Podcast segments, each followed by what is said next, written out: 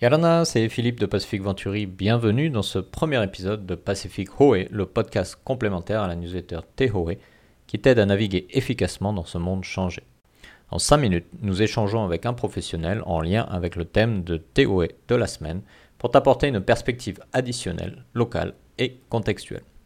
Aujourd'hui, nous recevons Kevin Besson de LeadBiz. Alors, euh, du coup, première question, euh, est-ce que tu peux nous dire euh, exactement, toi, au niveau de ton entreprise, comment tu utilises les différents composants électroniques?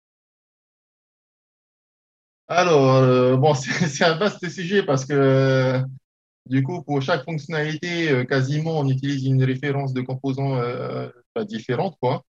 mais nous, on utilise principalement donc, des microcontrôleurs et des microprocesseurs donc, euh, on va pouvoir euh, automatiser, euh, par exemple, la récupération des données à travers des sondes. donc, ben, il va falloir, il va falloir ben, récupérer la data grâce à des, à des, des capteurs, des sondes de mesure, les traiter avec des microprocesseurs et ensuite ben, faire des, lancer des scénarios, donc soit les stocker en ligne, soit les analyser sur site. Donc, voilà, on utilise, on utilise beaucoup de, de références de composants électroniques différentes. Quoi. Ouais. Et la plupart du matériel que tu euh, commandes, il est originaire de, de quel marché?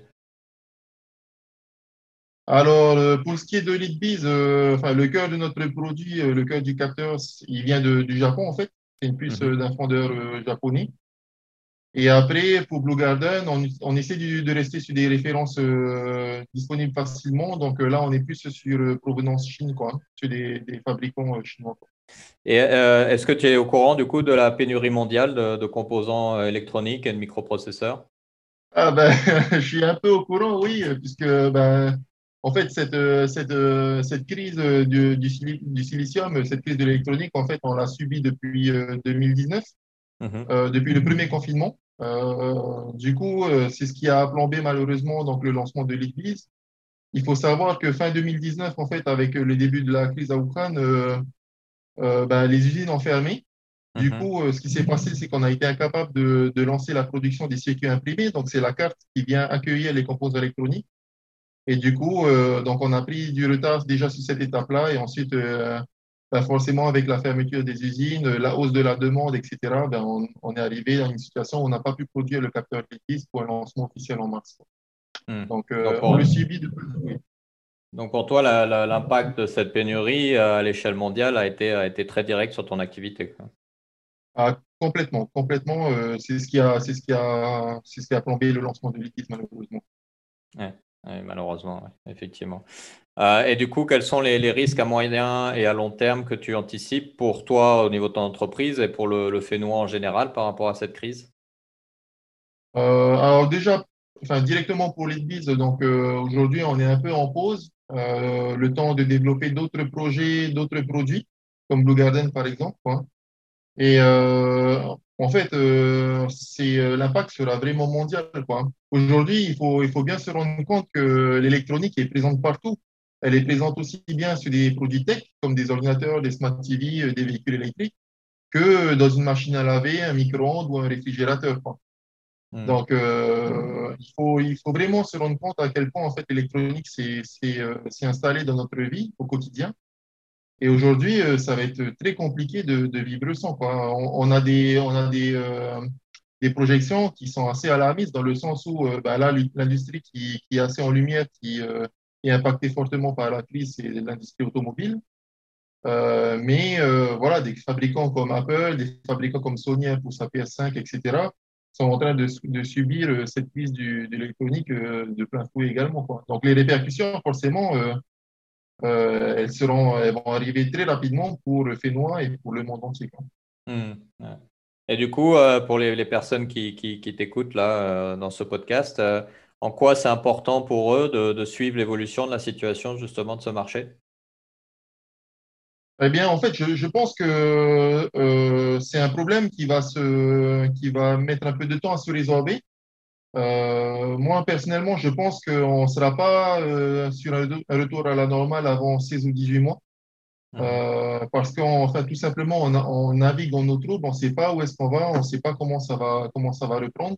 On sait qu'il y a de la, on sait qu'il y a de la demande, Mais l'industrie électronique, et plus particulièrement les fondeurs de puces, donc c'est traditionnellement assez lent comme process. Et là, mon, conseil, je pense, en tout cas, c'est ce que je fais avec l'Église et Blue Garden, c'est de, rester assez flexible dans ces sources d'approvisionnement, de rester assez flexible et surtout surveiller l'évolution du marché. Là, par exemple, sur l'Église, en fait, les délais d'approvisionnement sur la puce qu'on utilise sur notre capteur, euh, c'est passé de 60 semaines à 72 semaines. Donc, euh, forcément, ça, ça, ça nous force en fait à, réinventer, euh, à, se réinventer, à, ajuster notre stratégie et puis surtout à être beaucoup plus regardant sur nos sources d'approvisionnement et surtout sur les besoins de, notre, de nos utilisateurs. Et effectivement, j'imagine faire attention à la gestion des stocks pour, pour éviter de se retrouver piégé un peu à la dernière minute. Oui, exactement. La, gestion des stocks, c'est euh, très problématique pour, pour, une grande entreprise et encore plus une startup. Maintenant, euh, je, je, t'avoue que j'ai quelques appréhensions sur la reprise, entre guillemets, parce que forcément, euh, la, la, la, demande dépassant l'offre.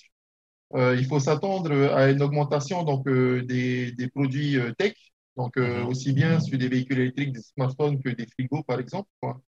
Mais j'espère aussi qu'on ne va pas en fait, assister à une dégradation de la qualité générale des produits, dans le sens où, par exemple, des entreprises seraient poussées à être moins regardantes, par exemple, sur la qualité des, des, des composants électroniques qu'elles utilisent pour la, la fabrication de leurs produits. Hmm. Donc, euh, par exemple, se tourner vers des sources d'approvisionnement un peu moins fiables qui pourraient, par exemple, injecter dans les, dans les chaînes de, montage bah, des composants qui n'ont pas passé les, les tests, de, les contrôles de qualité, etc. Quoi. Donc, euh, compenser la hausse des prix avec la baisse de qualité. C'est ça, exactement. Hmm. Forcément, le secteur va être en crise. Donc, euh, il y a des opportunités qui vont se créer, mais il y aura aussi beaucoup de, beaucoup de, de fluctuations sur les marchés. Hmm. Ok, ça marche. Bah, écoute, euh, Kevin, merci beaucoup.